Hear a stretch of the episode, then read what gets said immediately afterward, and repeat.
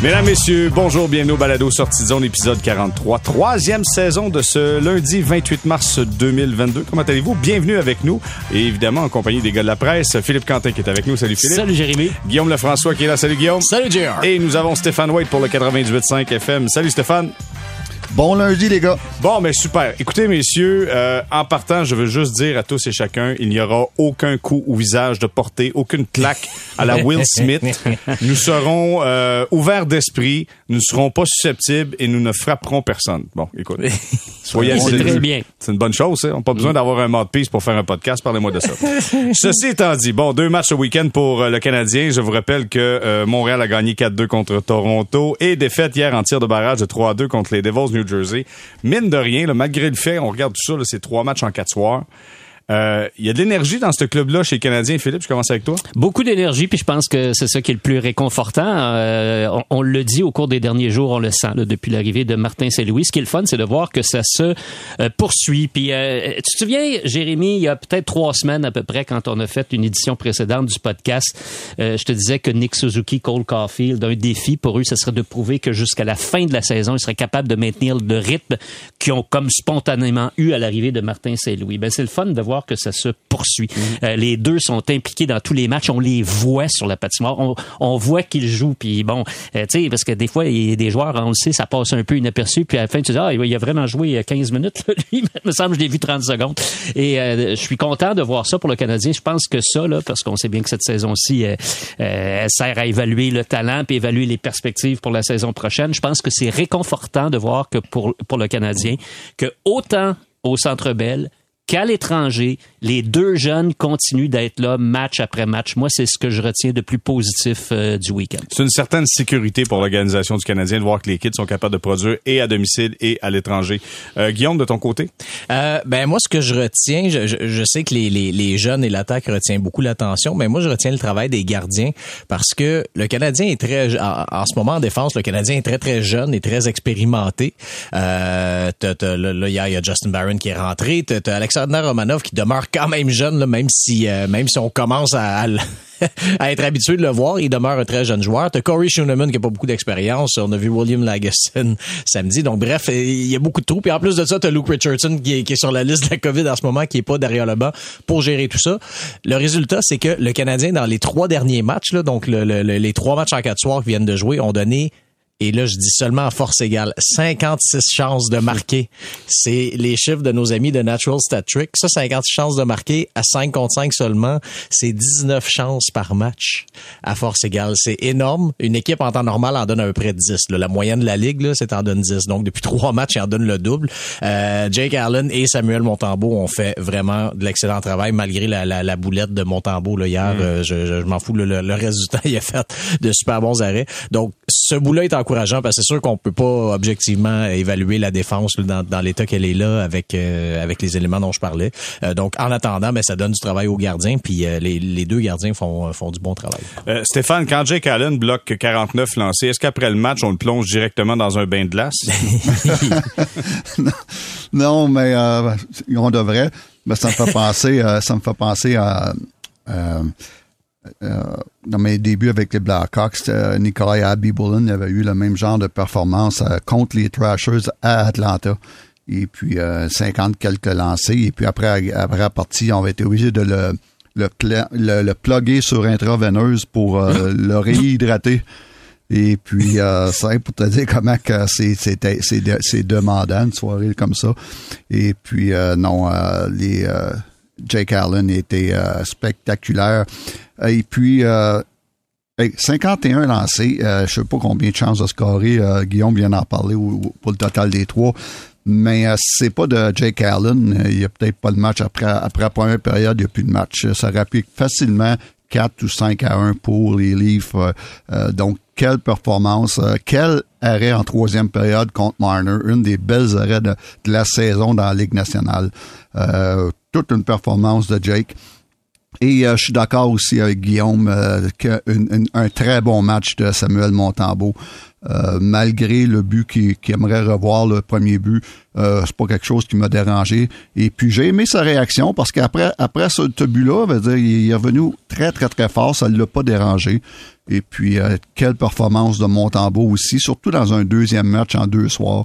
Donc un week-end excellent pour les deux gardiens de but. J'ai aimé voir euh, hier euh, Justin Barron. C'est le fun parce que c'est ainsi, on regarde les, matchs canadiens, puis on a tout le temps quelque chose de spécial à voir. C'est intéressant. Et puis, euh, ben, Philippe parlait de, du, du, fameux duo Caulfield-Suzuki. C'est le fun à voir aller. Là, c'est le fun de voir des nouveaux jeunes défenseurs rentrer, voir qu'est-ce que l'avenir nous réserve. C'est le fun de voir les performances des gardiens de but. Euh, en fait, c'est le fun de les regarder en, ce moment. Non, le show est bon, ça c'est sûr, mais quand tu parles des chances de marquer à 5 contre 5, c'est quand même un problème. Là. on a vu Romanov dans le match hier contre les Devils, entre autres, essayer une, fois ou deux des mises en échec spectaculaires, malheureusement.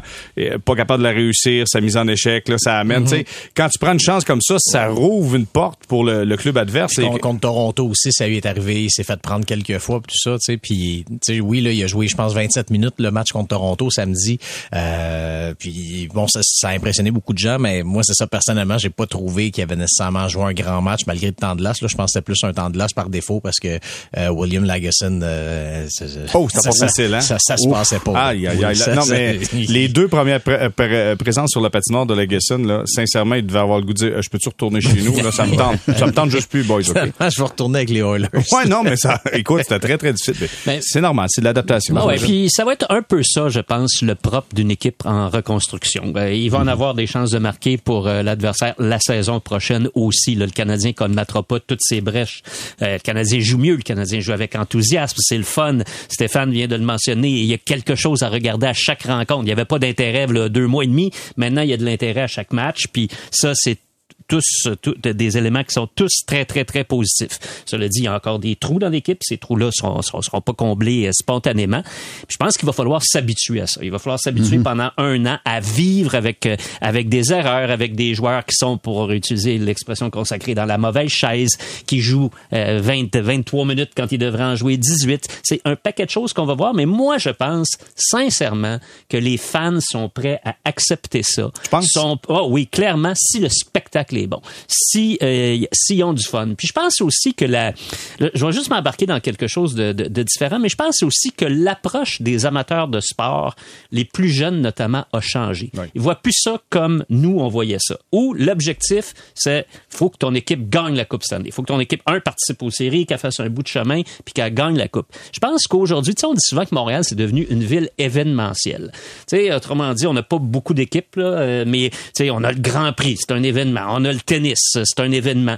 J'ai l'impression parfois, c'était un peu là-dessus qu'était basée la théorie des, de l'équipe de baseball à deux têtes, c'est qu'on vu qu'on en aurait rien que la moitié, ça aurait mm-hmm. été comme un événement, on l'aurait abordé en termes d'événement. J'ai l'impression que les jeunes aujourd'hui voient le hockey événementiel, c'est match par match. Est-ce qu'on va avoir du plaisir ce soir? Est-ce que ça va être le fun aujourd'hui? Puis si oui, on est content. Donc, j'ai l'impression que ça, ça va aider à, faire accepter la période de transition parce que le regard sur nos, attentes sur les performances de l'équipe, elles ont, je pense, collectivement changé. Ben écoute, c'est intéressant ce que tu amènes. Puis on a eu notre conversation là-dessus. On se faisait un cours de sociologie 101 à savoir est-ce que les gens, qu'est-ce que comment on peut expliquer que les gens continuent à festoyer quand le Canadien tire l'arrière 4 à 2 euh, face aux Panthers euh, de la Floride? Mais oui, ça amène ça, ça amène un élément, de réponse. Mais le fait que les gens soient heureux de participer à l'événement en question, ça permettra peut-être d'être un peu plus patient aussi sais, quand t'as du fun, c'est plus facile à attendre un peu. Si tu vends tes, ben c'est ça. Si tu vends tes billets, je pense que c'est vraiment, c'est, je pense c'est de là que ça part. Si tu vends tes billets, si les diffuseurs se plaignent pas que, que les, euh, que, qu'il y a juste 250 000 téléspectateurs qui regardent les matchs, euh, c'est ça qui va acheter de la patience. Parce que au bout du compte, ça reste que Jeff Molson, ça fait euh, à peu près une saison et demie qui, tu sais, il vient de passer à peu près une saison et demie avec des gradins vides ou avec 3000 personnes. c'est sans compter le nombre de fois qu'il avait raté les séries avant ben, que la COVID commence. Exactement sans compter la business du spectacle aussi, les, donc les autres branches d'Evenco qui, qui, qui ont pas roulé. Donc, tu sais, c'est sûr qu'il s'attend quand même à ce que euh, à ce que les billets se vendent, puis, puis tu sais, ça, ça demeure une business. Donc, mais effectivement, tant, tant, tant qu'on est dans l'état actuel, tant qu'on a des soirs comme samedi où le Centre Bell est plein et tout le monde est heureux et, je veux dire, il y aura pas de problème. Je pense que ce genre de soirée-là achète de la patience, mais en tout cas, en, en, ce moment, c'est facile parce qu'on revient aussi d'une première moitié de saison qui était mm-hmm. tellement déprimante pour les partisans à tous les niveaux, autant euh, sur l'Atlas que euh, après ça, le, bon, la, la, la, la l'amphithéâtre vide, tout ça, euh, que, que ce renouveau-là le fait du bien, tout ça. Mais c'est sûr que si tu commences une nouvelle saison en disant on est en reconstruction, oui, je pense qu'il y a un segment des partisans, comme tu dis, qui va être patient, qui va, qui va apprécier le spectacle, qui va comprendre où tout ça s'en va, mais il va toujours Montréal, je pense, va quand même toujours demeurer Montréal et je pense qu'il va toujours y avoir quand même un noyau de gens un peu euh, impatients peut-être. Il y aura toujours cette référence à l'équipe championne qui est Canadien Montréal. Puis c'est normal ça, c'est générationnel. C'est normal. Puis peut-être au fil des générations, ben ça mhm. change un peu aussi. On a plus une référence à est-ce que je passe du bon temps au lieu de comment ça se fait qu'ils gagnent pas la Coupe Stanley cette année. C'est ça qui change un peu dans l'ADN des gens. Stéphane, je vais profiter de ta présence puis je vais te poser la question. Quand toi t'étais à l'interne chez les Canadiens, euh, je veux pas te dire est-ce que vous sentiez la pression parce que c'est sûr, veut, veut pas ta Mais est-ce que vous sentiez le besoin de ces, des partisans que vous gagnez à tout prix, à tous les soirs, de faire les séries puis de gagner la Coupe Stanley? Oui, honnêtement, oui. Avec euh, spécialement euh, en faisant en cause c'est le Canadien de Montréal, on sentait ce besoin-là que si quand on gagnait pas ou qu'on jouait pas bien ou qu'on manquait les séries, c'était c'était très négatif à l'entour de l'équipe. Puis c'est aucun doute qu'on le sentait. Et puis, euh, c'est pour ça que je suis surpris un petit peu de tout ce qu'on voit là, dernièrement, lorsque euh, ça a l'air, on dirait tout le temps que le Canadien est dans un septième match de Coupe Stanley depuis, euh, depuis une couple de semaines, depuis que les spectateurs sont venus. Et puis ça, ça me surprend au plus haut point. Mais ça me surprend du bon sens. C'est le fun. Euh, c'est le fun de voir ça, puis c'est le fun que les gens aient du plaisir. C'est certain que la pandémie, les, gens ont manqué de sortir, d'aller dans des, des, théâtres, euh, les spectacles, le hockey, tout ça. Là, tu vois que le monde, ça leur a manqué. C'est certain qu'il y a une grosse raison ce côté-là, mais le fait aussi que ça pouvait que Martin a amené, euh, Saint-Louis a amené une, nouvelle atmosphère, une nouvelle fraîcheur, une nouvelle enthousiasme, puis euh, euh, de voir que les gars donnent un bon spectacle. Oui, c'est plein d'erreurs. Quand on parlait des chances de marquer tantôt, c'est incroyable. Mais sauf que ça reste que c'est un bon spectacle. Et puis, c'est le fun à voir. Mais pour, pour répondre à ta question, JR, oui, de l'interne, on le sent que le monde à Montréal, faut que tu gagnes faut que tu gagnes. Et euh, je pense que Martin Saint-Louis a un gros mot à dire là-dedans. J'ai l'impression que les gens ont confiance en lui. Hein, ah c'est clair. Et, je reviens, excuse-moi, je te coupe, mais je reviens sur la citation que tu nous as amenée la semaine passée en disant, tu sais, au plus, le plus rapidement possible, confirmer ce gars-là, confirmer son retour, parce que les gens attendent après ça. On a l'impression que, tu sais, quand tu as, un politicien qui, qui, est capable de rallier tout le monde, puis tout le monde l'écoute, tout le monde le suit, puis on le trouve crédible, j'ai l'impression que c'est ça, mm. Martin Saint-Louis. Ouais, puis tu sais, euh, j'en ai parlé euh, récemment, puis mais je vais revenir quand même avec ça parce que je trouve que ça, se confirme. Ça me rappelle beaucoup la transition de Pat Burns à Jacques Demers. Quand Pat Burns est parti à sa dernière saison comme entraîneur du Canadien et démissionné, euh, l'ambiance était catastrophique dans l'équipe, autour de l'équipe. Euh, Burns parlait très, très rarement Serge Chavard, qui était directeur général. Il avait même raté des entraînements matinaux euh, une fois à New York, puis personne ne savait trop où il était. La moitié des joueurs euh, étaient plus capables de, de, de lui parler. L'ambiance était d'une lourdeur inouïe. Il est parti, puis il a été remplacé par une personnalité complètement différente, Jacques Demers, qui est arrivé. Jacques Demers qui arrive, puis, tu sais, je me souviens très bien, moi, je couvrais le Canadien euh, comme, comme Guillaume le couvre aujourd'hui, là, sur une base régulière. Puis je me souviens qu'on a recommencé à voir Serge Chavard sourire. Serge Chavard, c'est un gars qui a toujours aimé rire, s'amuser, mais ça faisait un an qu'on le voyait pas sourire, parce qu'il y avait rien, là, le fun. Là, il s'est mis à sourire, puis à avoir du plaisir, puis il taquinait Demers, puis, tu sais, il taquinait même dans, dans des conférences de presse. Je me souviens des premières conférences de presse il, euh, Demers euh, avait dit, oui, je, vais diriger le Canadien pour les trois prochaines années. Puis ça va, c'est une des premières conférences, il le regarde, il dit, non, non. Il dit, ça veut pas dire que tu vas diriger le Canadien pendant trois ans. Ça veut dire que tu as signé un contrat de trois ans. ça avait été très drôle. Alors, tu sais, le, fun était revenu, puis les deux s'entendaient, puis tout.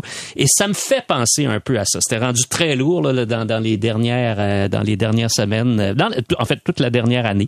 Euh, directeur général d'abord, l'entraîneur ensuite, qui avait, qui avait plus de réponse, plus de solution. Tout le monde était complètement à terre. On avait besoin d'un vent de fraîcheur, d'un élément positif. Et moi, à ma surprise, parce que Martin Saint-Louis, j'ai pas interviewé souvent dans ma carrière, bien honnêtement, les, seules fois où je l'ai vraiment vu, c'est probablement dans les séries de 2014 Canadiens Rangers, quand il était pour les Rangers. Puis, je, je me souviens que tu disais deux mots, trois mots. Il n'y avait pas, il pas l'air le plus sympathique au monde. Alors, arrive ce gars-là, là, puis tu découvres un gars qui est capable de communiquer de façon extraordinaire. Tu sais, moi, je tombe un petit peu en bas de ma chaise. Tu sais, je l'avais pas perçu comme ça. Alors, il ne se prend pas au sérieux. En plus, il est il se prend pas au sérieux parce qu'à un moment donné, souvenez-vous, quand il a quitté avant, avant que tout le monde quitte, puis on lui a dit non, non, retourne. Il était, il était choqué, fait qu'il a quitté, puis on lui a dit retourne. Et il arrive immédiatement après, puis il dit ouais, ouais, ils m'ont dit de revenir. Écoute, c'est mon expérience. Je commence à prendre. tu sais, juste avoir ce recul-là, ça vient dédramatiser la situation. Il n'y a pas personne qui, qui, qui, est juste sorti de la tête. Là. Ça vient dédramatiser la situation. Ben oui, non, puis j'allais ajouter ses premiers, ses premiers matchs, il disait ça va vite derrière le banc. Euh, un de ses premiers entraînements, il y avait un chronomètre. Il disait ah, je, je veux chronométrer les exercices, je, je veux savoir trouver le bon rythme. il était super ouvert sur par rapport à son manque d'expérience, tout ça, ça, ça, rend tout ce processus-là très, très humain, je pense. il est à l'image, il est à l'image de son équipe. Euh, il, lui, apprend sur le tas, et puis euh, il, y a, il, y a, des joueurs qui, apprennent sur le tas en ce moment, des jeunes. Et puis, gars, c'est le temps. C'est le, le, le, temps parfait pour apprendre. Ils sont plus dans les playoffs, donc why not? OK. Bon, parfait. Parlons-en des jeunes, puis euh, jeunes et moins jeunes, mais nouveaux venus. Euh, Justin Barron, William Legason et Jordan Harris. Harris qui a signé un contrat de deux ans, et on s'en parlait lors du dernier balado, que c'était pour arriver sous peu. Ben là, ça a été fait officiellement durant le week-end. Je veux avoir votre point de vue sur... Euh, sur je voulais choisir un des trois, puis après, on va faire un résumé des trois. Mais est-ce que vous avez vu... je vais commencer avec toi, Philippe, ce que tu as mm. vu sur Justin Barron. Écoute, c'est l'échantillon très court. c'est un très, très court échantillon. bon, il a, il, a, il a paru fort correctement hier. Maintenant, on va voir comment ça va, euh, tout ça va se, se composer au fil des, des prochaines semaines. Euh, Legacy, ben, je suis pas sûr que c'est une grande solution. Ah, mais c'est vrai, tu veux que je me concentre sur un. Je vais me concentrer sur, euh, sur, sur Barron. Mais encore une fois, je souhaite que ça aille bien et tout. Puis beaucoup de gens qui disent que c'est un excellent prospect. C'est quand même une bonne organisation comme l'Avalanche du Colorado pensait que ça valait la peine de l'échanger pour un gars comme Arthurie Likonen. Pour moi, ça, ça demeure toujours une énigme. Est-ce que c'est une grossière erreur de l'Avalanche du Colorado qui vont se taper sur les doigts? Où, on a vu quelque chose. Pour moi, là, c'est l'aspect mystérieux de cette transaction-là. Parce que s'il est aussi bon, aussi prometteur que ce qu'à peu près tout le monde dit à Montréal, puis je pense que c'est Sidney Crosby, même euh, Jérémy, la, semaine dernière, tu nous disais que je comprends pas que l'Avalanche le laissait aller. Tu sais, comment se fait-il que justement l'Avalanche le laissait aller pour Arthurie Likonen, qui est bien gentil, puis qui peut apporter un, sur un, trio de soutien une énergie nouvelle, puis euh, c'est bien correct, mais c'est quand même un peu étonnant. Alors on verra. Peut-être que c'est une erreur euh, majeure de, de l'Avalanche du Colorado, ça se peut. Il y a un paquet d'équipes qui font des gaffes euh, dans des transactions que le Canadien en a fait dans le passé.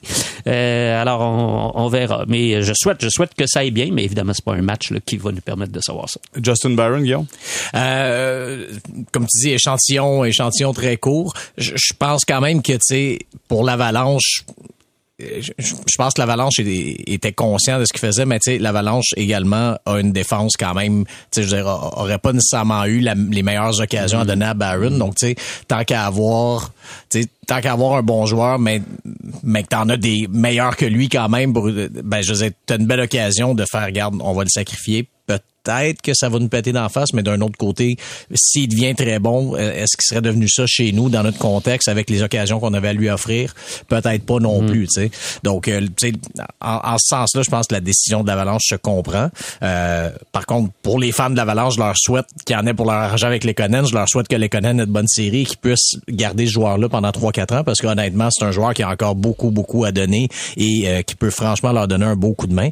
Donc, tu sais, ça, ça moi, je crois honnêtement que c'est une transaction qui peut être gagnant-gagnant. Euh, pour ce qui est de ça, pour ce qui est de Barron, moi ce que je trouve intéressant aussi, c'est que euh, lui va pouvoir jouer les séries dans la Ligue américaine cette année. Mhm. Donc tu sais même si euh, tu sais peu importe comment ça se passe euh, dans, dans la Ligue nationale d'ici la fin de la saison, si, euh, si ça va bien ou si ça va moins bien puis qu'il saute quelques matchs, euh, le Rocket est en bonne position pour participer aux séries. Lui est qualifié pour y participer, donc va pouvoir jouer là. Puis même chose pour Harris. Harris, lui, ne pourra pas jouer pour le Rocket en série, mais dans son cas, lui, ça pourrait être le championnat du monde au mois de mai auquel il pourrait participer. il est sur le radar de l'équipe américaine. Il a failli participer aux Jeux olympiques. Il était un des, un des deux remplaçants en défense si jamais il y avait une annulation de dernière minute. donc, tu sais, dans les deux cas, c'est ces deux gens, je pense qu'ils vont pouvoir jouer quand même beaucoup au hockey euh, d'ici la d'ici la fin de l'année. Je vois Justin Barron et j'écoute et je me souviens d'un point de presse de, de Martin Saint-Louis qui faisait l'éloge de Rem Pitlick qui disait Pitlick a été réclamé au balotage parce que le gars a été squeezé dans l'alignement, mm-hmm. dans l'organigramme de l'organisation. Puis dit et là je sais pas si ça mm-hmm. c'est quelque chose qui, qui, qui manquait d'expérience, mais il a dit tu sais c'est le genre de joueurs qu'on va aller chercher à travers la ligue nationale. Ces gars-là qui sont squeezés parce qu'il y a trop de bons joueurs en avant d'eux autres. Fait que si on a fait ça avec Pitlick, on vient un peu de faire ça avec Justin Barron parce que tu as une brigade défensive assez solide aussi avec l'Avalanche, qui est extrêmement axée sur l'offensive. Barron n'est peut-être pas le gars le plus offensif qu'on peut retrouver dans la brigade défensive. Mais Stéphane, ton point de vue sur ce que tu as vu, écoute, c'est un bref aperçu, là, mais ton point de vue sur Barron? Ben écoute, il a commencé le match, euh, il y a eu beaucoup d'hésitations dans son jeu, ce qui est très normal. Tu arrives avec une nouvelle équipe euh, de, la Ligue américaine en plus. Euh, mais sans juger son match, tu peux voir que ce gars-là va jouer dans la Ligue nationale. J'ai, euh, premièrement, il a le physique de l'emploi. Il a euh, un très bon patineur. J'adore la façon qu'il patine. Un bon passeur. On me dit qu'il a un très bon lancer.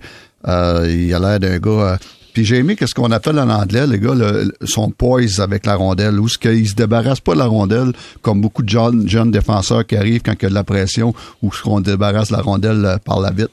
Euh, j'ai aimé sa patience de faire des jeux avec la rondelle. Donc, euh, honnêtement, première impression, je veux pas m'emballer, première impression très, très, très bonne euh, de Justin Barron c'est ce qui n'était pas le cas avec euh, l'autre défenseur, William Lagesson? euh, oh my God, je suis d'accord avec toi, surtout en, partant son, ses deux premiers euh, euh présences à Atlas, c'était très très pénible. Mais pour moi, je me fais pas, j'ai pas aucune attente envers William Lagesson. Pour moi, il, il, est là pour finir la saison parce qu'à un moment donné, on avait besoin de de, de, de, de, gilets qu'on parle, de, de, de, monde pour remplir des chandails pour finir la saison.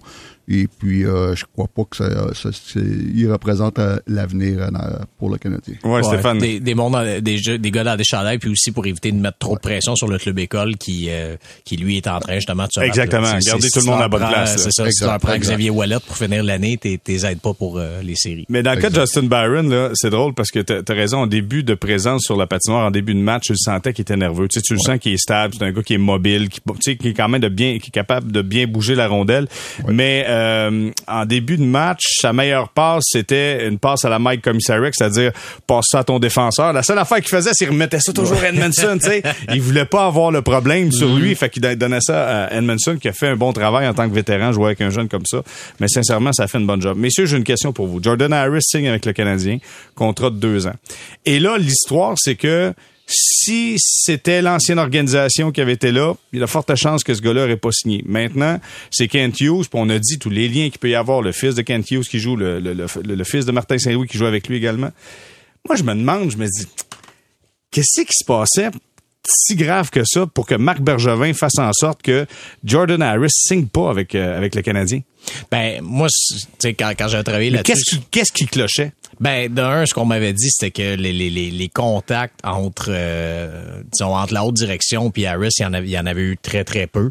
Euh, donc ça, ça c'est un problème en partant. Tu sais, je disais, oui, Rob Ramage, euh, Martin Lapointe, tu sais, sont, sont, sont, sont là pour s'encadrer, pour s'occuper des jeunes. Mais je veux dire, à un moment donné, comme organisation, si tu, tu sais, je disais, t'es, dans un processus où tu dois convaincre le, jeune, quand même, si tu le repêches, tu dois quand même le convaincre de, de, de venir euh, s'engager chez vous pendant 3, 4, 5, peut-être 7 ans. OK, ce que je veux dire, ça veut dire que le kid avait besoin de se faire flatter. Il avait besoin de se faire dire t'es bon, t'es capable. Ils ont tous besoin de ça. OK, ben, non, ils, en ont, tous besoin, mais aussi c'est que, tu sais, je pense que comme comme jeune, tu dois aussi te poser la question. Je, je m'en vais là, je leur je leur remets ma ma carrière entre les mains. Euh, est-ce que ça va bien? Est-ce que ça va aller à mon goût? Et si ça va pas à mon goût, est-ce qu'ils vont m'écouter ou est-ce que je vais être perdu dans le système? Puis, euh, tu sais, c'est tout, c'est ça, c'est c'est tout quand même des préoccupations que les jeunes ont et euh, et, et c'est là qu'effectivement, c'est ça que, que de rentrer une gang qui qui, qui est qui est familière avec euh, avec ces jeunes-là, ben ça aide. Je veux dire, ces jeunes-là vont pouvoir s'engager à Montréal et se dire bon ben moi je serai pas juste un numéro dans cette organisation-là. Puis ça se peut que ça marche pas, mais au moins si ça marche pas, ils vont peut-être pouvoir euh, m'accommoder puis me trouver une solution euh, une solution intelligente au lieu de me laisser euh, pourrir dans le dans le système. Là, mm-hmm. ouais, moi, je, je, suis tout à fait d'accord avec ce que dit Guillaume. J'ajouterais deux choses. D'abord, Harris, il y avait un rapport de force avec le Canadien. Un jeune joueur qui est repêché du junior, il n'y a pas de rapport de force. Alors qu'il l'utilise et qu'il soit plus exigeant envers l'organisation, c'est normal. Il a le rapport de force. Il a un pouvoir de négociation parce qu'il peut peut choisir d'aller ailleurs s'il signe pas. Alors c'est le seul pouvoir que ces jeunes-là ont parce que en termes de contrat, je vous ai tout est balisé, ils peuvent pas euh, peuvent Exactement. Euh, Alors à partir de là, l'organisation qui a un jeune comme ça il faut qu'elle s'en occupe un petit peu plus que d'autres. Puis il faut que oui, elle lui parle. Puis peut-être parfois ils vont trouver ça plate parce que justement, il y a bien besoin de. de, de ok, fait qu'ils ont peut-être joué old school un peu dans le cas de Bergevin. là, tu viens de dire l'expression old school. Souviens-toi de l'entrevue que Jeff Gordon a donné à Sportsnet il y a à peu près trois semaines de ça, dans lequel c'est exactement l'expression qu'il a employée à propos de la direction du Canadien sous Marc Bergevin une direction vieille école, un peu vieille école. Il, faut se moderniser. Il faut se moderniser. Et dans les choses qui ont été mentionnées dans l'article, c'était pas nécessairement toutes des citations, mais il y avait notamment le rapport avec les joueurs, les relations avec les joueurs, les relations avec la famille des joueurs, notamment en temps de pandémie. Les familles avaient beaucoup de questions et ça laissait entendre que l'organisation a pas toujours donné les réponses. Et aujourd'hui, dans le sport professionnel, il faut que tu t'occupes de tes joueurs, c'est tes actifs, c'est eux autres investis des millions de dollars et puis oui, ils ont besoin de qu'on est là, puis l'écoute, puis tout ça. C'est comme ça que ça fonctionne. Alors si l'organisation ne le faisait pas, ou pas assez, ben il y avait un problème. Puis là, la nouvelle organisation veut corriger ça, puis je pense que c'est une bonne affaire. J'entends Stéphane taper du pied. Tu veux réagir, mm-hmm. Stéphane? Vas-y, on t'écoute. Oh my God. Droit de réplique à la défense. Moi, c'est un fameux old school là, parce que je l'ai entendu pendant 18 ans euh, en Ligue nationale. Quand je suis arrivé euh, avec Dale Talon à, Chicago, euh, Dale, il disait souvent que c'était un petit peu old school avant lui avec Bob Pulford. Et puis Stan ben, il Bowman. avoir raison. et, puis, Stan Bowman est arrivé, puis il a dit la même chose de, de l'administration Adele. Je suis arrivé à Montréal, puis à Montréal, on disait la même chose que quand Marc est arrivé, il avait amené fait beaucoup de changements avec ça parce que c'était old school à Montréal. Et puis maintenant que Marc est parti, ben, on dit la même chose. Donc, c'est certain dans une couple d'années, quand Gorton et Hughes vont partir, on va dire, bon, mais ben, c'est le temps de rafraîchir cette organisation-là, qui est peut-être rendu old school.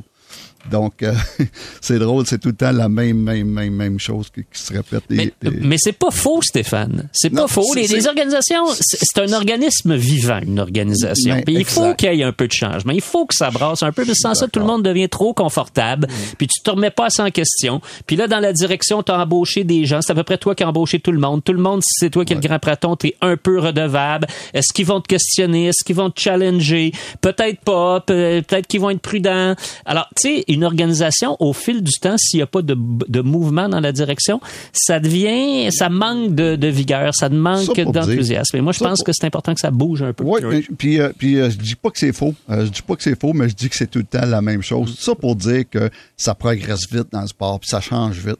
Qu'est-ce qui était qui était nouveau il y a, il y a, il y a, à peine huit ans, quand, ou neuf ans, quand Marc est arrivé, euh, neuf ans plus tard, c'est tout, c'est tout dépassé un peu. Donc, c'est incroyable. Puis quand Marc est arrivé, là, il, avait, il avait doublé à peu près le personnel au niveau euh, du, du, hockey, l'opération hockey. Mm. Il avait doublé le personnel, il avait amené des nouveaux nutritionnistes, des nouvelles personnes en charge du conditionnement euh, hors de glace, il avait amené euh, un nouveau psychologue. Et puis là, on disait, waouh, et, lui, il vient de remettre l'organisation dans, dans les années 2000. Et puis huit ans plus tard, mais c'est tout du old school. Tout ça pour dire comment que ça va vite, ça progresse vite dans le sport professionnel. Je pensais que tu allais dire qu'il euh, avait doublé euh, le volume de ses pipes. Mais, mais ça, non, mais c'est, non, mais c'est fou quand même. Pense-y, là. Quand ton, ton état-major, écoute, c'est, c'est, c'est, c'est les pipes, c'est, c'est, j'utilise un terme en anglais, c'est les grinders, c'est, c'est, regarde, faut que tu travailles pour mériter ta place. Quand tu arrives à négocier avec des jeunes qui sortent de l'université, qui ont l'option d'avoir le pouvoir de négocier, justement, je peux comprendre qu'il y a un clash en quelque mm-hmm. part. Parce que c'est pas de la même génération, c'est quelque chose de complètement différent. Là, t'as Kent Hughes qui est agent qui a passé sa vie à répondre aux besoins des joueurs. C'était ça sa job.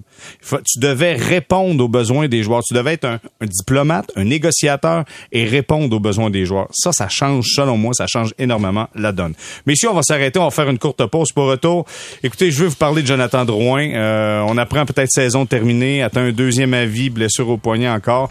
J'ai l'impression que les mauvaises nouvelles s'empilent sur le dossier de Jonathan Drouin. On en parle au retour. Restez là.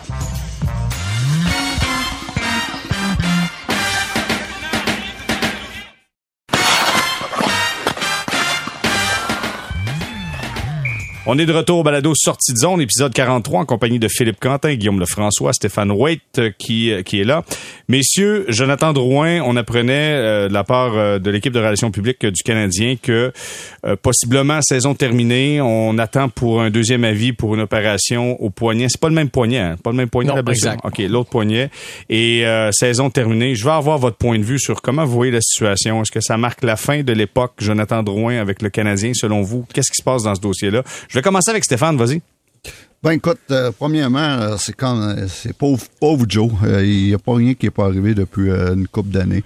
il y a tout le temps quelque chose. Et puis c'est certain que je me répète souvent. J'espère que Joe, à un moment donné, il va pouvoir avoir un nouveau départ ailleurs. que ce soit ça n'a rien à voir avec les blessures, mais peut-être qu'à un moment donné, toute la vibe va changer dans, dans son cas.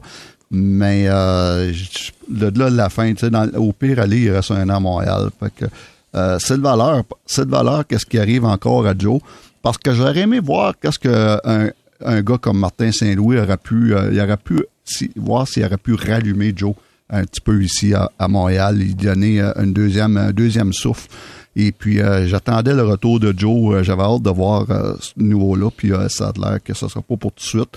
Mais il, il y a un gars qui est malchanceux depuis une couple d'années, puis c'est bien lui, puis pas parce qu'il veut pas jouer. Il y a bien du monde qui, dit Ah, il veut pas jouer, il veut pas jouer. S'il y a un gars qui aime le hockey, je peux vous le dire, c'est euh, c'est Joe, Joe Drouin. Euh, il, adorait, on avait de la misère lui aussi, tout, comme Romanov, on avait de la misère à aller sortir de la patinoire. Joe il aimait ça rester à la fin, puis euh, pratiquer ses lancers, pratiquer ses passes, et puis euh, il adore le hockey, mais moi, juste que tellement malchance depuis une couple d'années. Hum, tu dis il reste une saison à son contrat, 5,5 millions pour une autre saison. Guillaume, penses-tu qu'il va passer la prochaine saison dans l'uniforme du Canadien? Je serais surpris personnellement. J'ai comme j'ai l'impression qu'on atteint le niveau où est-ce qu'effectivement, ça serait mieux d'avoir un nouveau départ. Et justement, il reste un an 5.5 euh, comme organisation là, du Canadien. Je disais bon, premièrement, si tu le gardes, c'est pas catastrophique. Comme tu dis, c'est un an, c'est 5.5. Bon, c'est pas idéal, mais c'est vraiment pas catastrophique. Ensuite de ça, si tu l'échanges puis tu retiens 2 millions, on va dire, sur le salaire, ben je suis persuadé qu'une équipe voudrait s'essayer un an Jonathan Drouin à 3,5 millions. Ça, j'ai, absolument aucun doute là, quand tu compares ça à, à, ce qu'il y aura sur le marché des joueurs autonomes. Euh, il vaut, ça vaut tout à fait la peine d'essayer. Mais non, effectivement, je sens que c'est la fin. Puis cette, cette, cette histoire-là de, de deuxième opinion, euh, les deuxièmes, quand un joueur demande ça, là, c'est pas toujours, toujours bon signe. Il y a des fois, regardez, chez Weber avait demandé une deuxième opinion quand il avait eu sa, blessure au pied. Euh, dans son cas, je crois pas, puis on l'a vu avec le recul, je pense pas que c'est une question de mésentente avec l'organisation. Là, je pense qu'il y avait un réel mystère sur, sur, sur ce qui se passait, puis c'est une blessure qui traînait. Mais euh, il y a également Jack Eichel qui a, qui a été dans ce processus-là de deuxième opinion. Puis si j'en parle comme un processus, c'est que c'est une chose qui est dans la convention collective sur la deuxième opinion médicale. C'est un droit qui appartient au joueur, qui est conventionné. Et si le, donc le joueur est, est, sceptique par rapport à ce que le médecin de l'équipe lui donne, c'est un droit euh, d'aller d'aller chercher cette euh, d'aller chercher ce deuxième Est-ce que tu vois Drouin plus dans l'option chez Weber ou dans l'option euh, Jack Eichel? Ben c'est c'est deux cas euh, c'est deux cas extrêmes disons mais c'est ça. À quelle direction Ben c'est ça. Moi je trouve que c'est c'est peut-être pas bon signe là ça. Mais mais là je, parle purement de l'extérieur là. J'ai pas de pas d'informations privilégiées. Mais c'est ça. On l'a vu dans le cas de Jack Eichel. C'était tu sais pour Eichel c'était le signe justement qu'il y avait quelque chose qui accrochait quelque chose qui allait pas. Euh, et euh, ben c'est ça. Je me je me je me questionne un peu parce que ça ça ça reste que c'est quand même rare là. Tu sais j'ai deux exemples qui sont passés, mais ça demeure quand même un processus qui est pas nécessairement le fréquent euh, dans la Ligue nationale, mais c'est un droit qui existe et dont droit c'est prévalu. Philippe, euh, juste dire, Stéphane a dit tantôt, j'espère que j'aurais aimé voir Martin Saint-Louis lui donner un second souffle. Moi, je vais poser la question. Est-ce que, est-ce que Jonathan Drouin a déjà eu un premier souffle avec le Canadien? je pense que oui. Euh, il y a eu, euh, il y a eu des bons moments. Souviens-toi avant sa blessure à Washington, là. euh, Son début d'année, Ouais, il avait très bon. été vraiment très bon. On commençait à retrouver le, le, le- le Jonathan Drouin qu'on espérait voir. Puis s'il n'avait pas été blessé cette fois-là dans ce match-là, ce qui lui a fait manquer quoi plusieurs semaines par Ouais, la suite, là. deux mois. Ouais, euh, tu sais, qu'est-ce qui serait arrivé? Il aurait peut-être connu, c'était peut-être l'année là qui l'aurait finalement euh, transformé. Euh, Tantôt, Stéphane disait, il a été malchanceux, puis c'est vrai, là, il, est- il est malchanceux. Euh, maintenant, moi, euh, bon, je pense pas, c'est sûr là, que le Canadien, il fera pas signer une prolongation de contrat, mais qui reste la saison prochaine avec le Canadien, j'ai pas de problème avec ça. Pour la raison que Stéphane a mentionné tantôt, moi aussi, j'aimerais savoir ce que Martin Saint-Louis peut faire euh, avec euh, avec lui. Euh, tout le monde le dit, Stéphane l'a répété, c'est un gars qui aime ça jouer au hockey. C'est un gars qui est le fun à voir jouer, Jonathan Drouin. C'est un excellent passeur, c'est un bon fabricant de jeu. Il y a des choses qu'il fera jamais, on le sait tous. Il fera pas comme Gallagher puis, euh, aller se planter devant le filet. C'est pas son rôle non C'est plus. pas son rôle non plus. Euh, alors, il faut le prendre comme il est. Je pense qu'il faut maintenant revoir nos attentes, évidemment, à la baisse. Il ne deviendra pas la prochaine grande vedette offensive du Canadien. Là-dessus, tu as raison, Jérémy. Là, on a passé ce stade-là. Est-ce qu'il peut rendre encore des services à l'équipe? Moi, je continue à penser que oui. Puis c'est drôle, je pense que les gens l'aiment, Jonathan Drouin. Ils disaient oui sur les médias sociaux, parfois et tout. Mais tu sais, quand l'an dernier, il a dû s'absenter euh, euh, pour des motifs personnels, les gens étaient derrière lui. Il y a, été- il y a eu toute une ovation à la présentation des joueurs cette année lors du premier match euh, du calendrier. Les gens étaient derrière lui. C'est un gars sympathique. Il s'implique à Montréal. Il est investi dans la fondation du CHUM. Il est porte-parole. Il fait son tournoi de golf. Tu sais, on reproche souvent aux joueurs du Canadien de vivre un peu en marge de la société puis pas de s'impliquer. Hey, Jonathan Drouin, c'est- Jonathan c'est le contraire. Il s'est impliqué. Il était à peine arrivé qu'il qu'il signait, en tout cas, il faisait une entente avec le CHUM. Il a été très présent. C'est beau de le voir aller. C'est un gars qui a apporté, qui s'est impliqué dans, dans le milieu. Il passe ses étés à Montréal. Les gens disent, ah, il est à tel terrain de golf, puis il est à telle place, puis il a fait des tournois et tout. Il vit la vie euh, du Québec ici. Moi, je trouve que c'est un gars qui est bien, bien le fun. J'espère j'espère qu'il va rester. J'espère qu'il va avoir une autre chance. Puis je trouve que les gens qui le jugent euh, trop durement, c'est pas mérité pour toutes les raisons que je viens de mentionner. Moi, je vous dis, j'ai de la difficulté à me faire une tête avec le dossier de Jonathan Drouin parce que le gars a eu des problèmes personnels, le gars a eu des blessures. Euh, je pense que les attentes étaient démesurées par rapport à son arrivée ici avec le Canadien. Mais là où j'ai un problème, c'est que je me questionne dans la nouvelle dynamique de Martin Saint-Louis, dans l'esprit positif qu'on amène, qu'on entoure l'équipe. J'ai l'impression que lui euh, représente un, je veux pas dire qu'il représente un aspect négatif, mais un aspect plus lourd un peu. Est-ce qu'on veut avoir un gars qui, qui, qui, qui a connu tellement de difficultés, tu veux-tu l'avoir avec toi ou tu dis, regarde, vas-y, va, va ailleurs, va essayer autre chose, puis nous, on, on va se débrouiller sans toi. J'ai l'impression que on pourrait regarder ça. Stéphane, tu penses-tu que je me trompe quand je dis ça? Est-ce qu'on... Non, non. euh, en, quelque, en quelque part, moi, je souhaite, euh, oui, j'aurais aimé ça que Jonathan réussisse à, à Montréal. Et puis, euh, j'aurais aimé ça, comme je disais tantôt, le voir euh, qu'est-ce qu'il peut faire sous Martin euh, Saint-Louis. Euh, sauf que pour Jonathan, euh, je pense que j'aimerais ça qu'il pour, pour, qu'il y ait un nouveau départ ailleurs où ce qu'il y aurait le, le, le, le spotlight serait moins sur lui. Euh, et puis, je pense que pour lui, pour, pour le bien de sa carrière, je pense que ce serait la meilleure chose qui peut arriver. Puis, euh, mais j'aurais aimé ça qu'il réussisse, surtout un, un Québécois à Montréal, avec le talent qu'il a.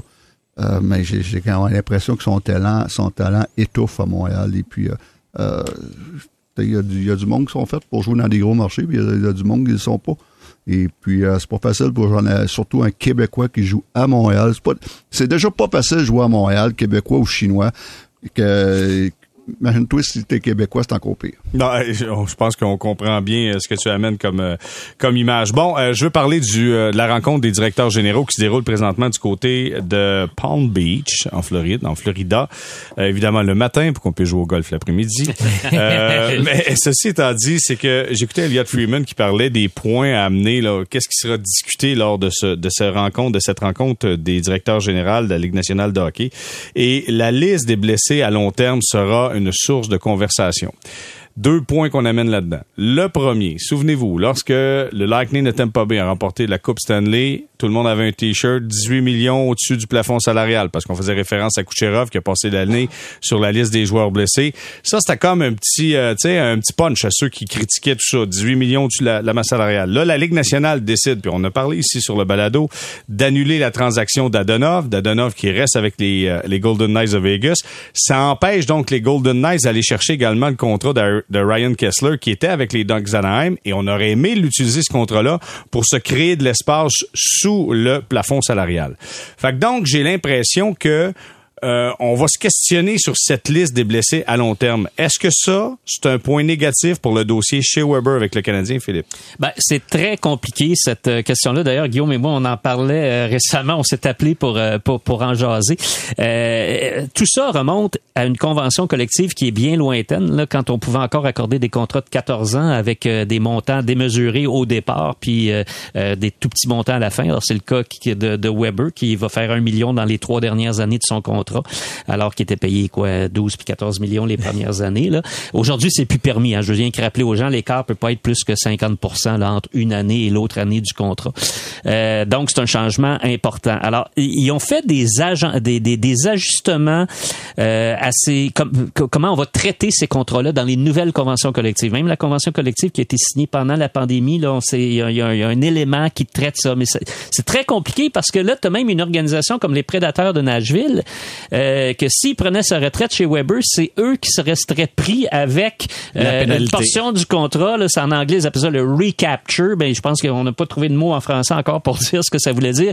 On les, les pénalités. Ouais, c'est ça. Donc, ça serait très mauvais pour les prédateurs de Nashville. Et il y a quelque chose de complètement absurde là-dedans. Les prédateurs l'ont échangé, le Canadien l'a accepté. Pourquoi des années après, il faudrait que les prédateurs soient encore tributaires sur leur masse salariale du contrat de chez Weber? D'autant plus que c'est même pas eux autres qui ont voulu lui donner cet argent-là. C'est les Flyers de Philadelphie qui ont donné l'argent à Weber. Mais ils ont égalé l'offre. Ils ont égalé l'offre sans ça, connaissance de cause. Ouais, mais sans ça, ils perdaient pour rien.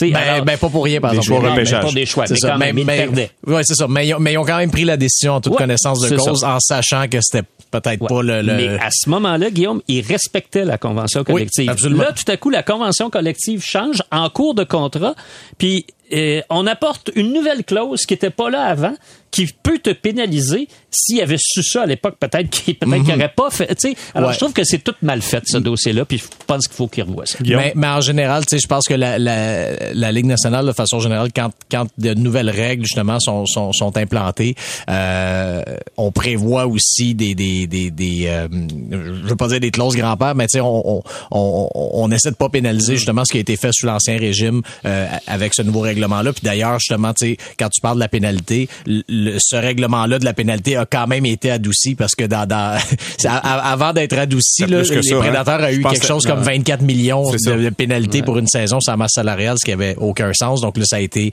euh, réaménagé. Alors c'est pour ça que dans, dans, dans, dans le cas de Weber, tu sais, si euh, moi, en tout cas, ça c'est mon avis de l'extérieur, encore là, pas d'informations privilégiées, mais si le règlement est changé pour la liste des blessés à long terme, j'ose espérer que ça s'appliquera seulement aux, aux contrats qui seront signés à partir de maintenant et non pas aux contrats déjà, déjà signés, parce que comme tu dis, c'est de nouveaux éléments euh, à, à, tenir compte. Sauf que le point que, que j'amène, puis Stéphane, je veux t'entendre là-dessus, mais le point que j'amène, c'est que j'ai l'impression que cette liste des blessés à long terme a été pendant plusieurs saisons un outil pour plusieurs formations de la Ligue nationale.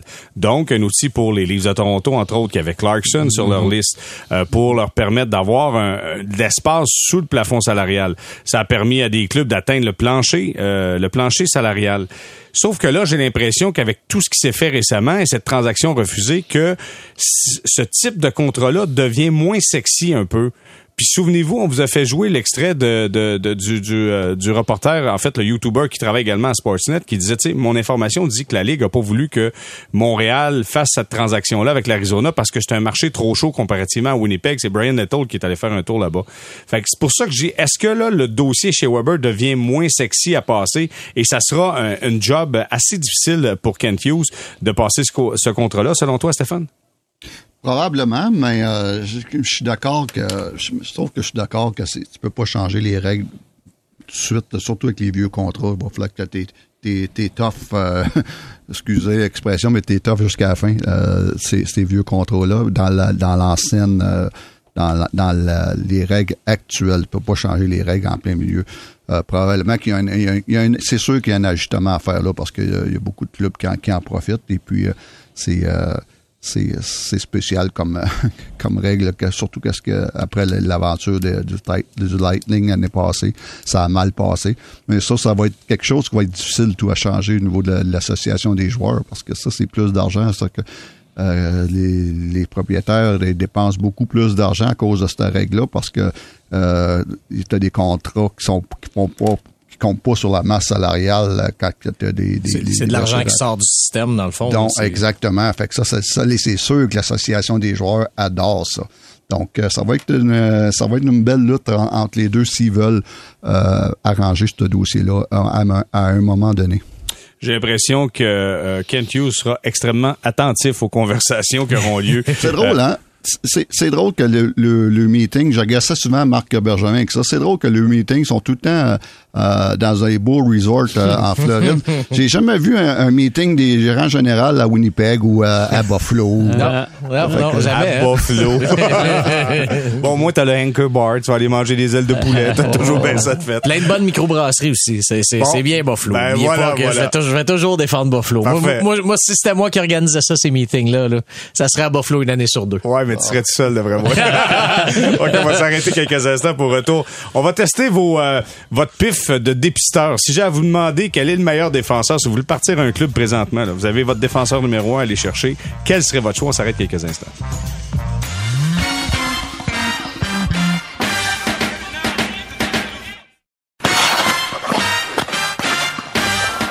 On est de retour au balado Sortie de zone, épisode 43, troisième saison, compagnie de Philippe Quentin, Guillaume Lefrançois, Stéphane White. Messieurs, écoutez, là, on a parlé beaucoup, là, mais je vais prendre du temps absolument pour parler de ça. Je ne sais pas si vous avez vu Roman Yossi récemment. Le gars est en feu avec les Prédateurs de Nashville. 81 points en 64 matchs, 12 points à ses six derniers matchs. C'est une machine présentement et c'est un défenseur établi dans la Ligue nationale de hockey.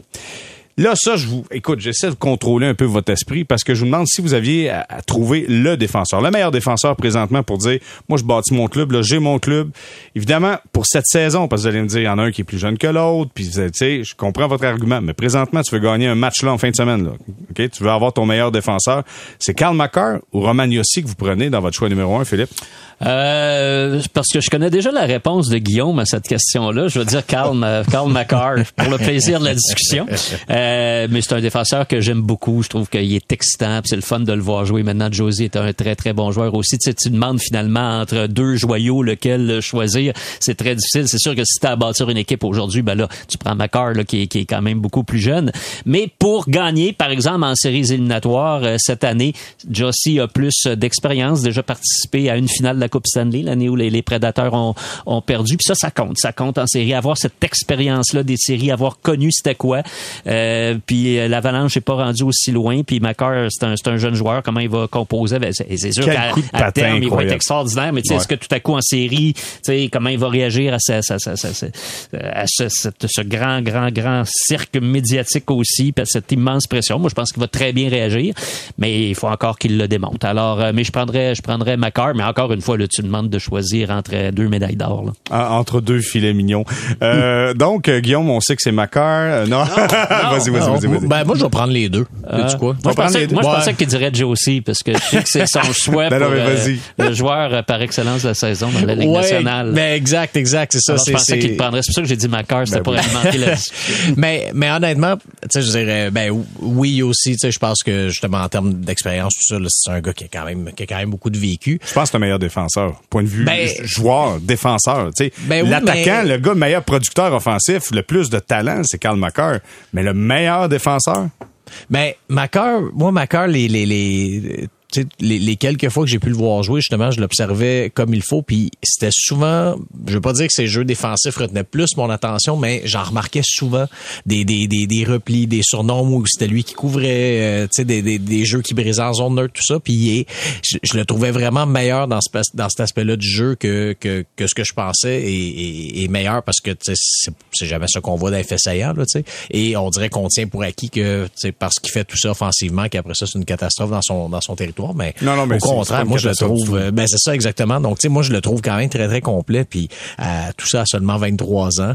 Euh, je veux dire, moi je pense que ce gars-là a le potentiel de devenir. euh, de- Mais il y a de- aussi, tu, tu penses qu'il est pas pire. oui, oui, oui, non, Ok, absolument. non, mais là, Euh, mais ben, absolument, non, s'en c'est ce où qui est en ça? train, ce qui est en train d'accomplir, c'est hallucinant. Non, Hey, non, il y a, il arrête, là. il y a aucun doute, il y a aucun doute, mais c'est ça, je trouve juste que, que Macar est beaucoup plus complet que ce que, je pense que ce que les gens veulent croire, que ce que les chiffres la- laissent croire. Euh, donc, tu sais, je veux dire, euh, regarde, pour, pour gagner là, maintenant, cette année, oui, je prends Yosi parce que, en, en- probablement en raison d'expérience, c'est peut-être ça le, le, le bris d'égalité, puis il y a une saison absolument phénoménale, mais euh, vraiment, Karl Macar est, un, est, est fabuleux. OK, ben là, pour, pour briser, la, pour savoir qui va remporter le titre, un coach et gardien de but. Donc, écoute, qui tu veux devant ton gardien de but? Tu veux-tu avoir Cal Macar ou tu vas avoir Roman Yossi?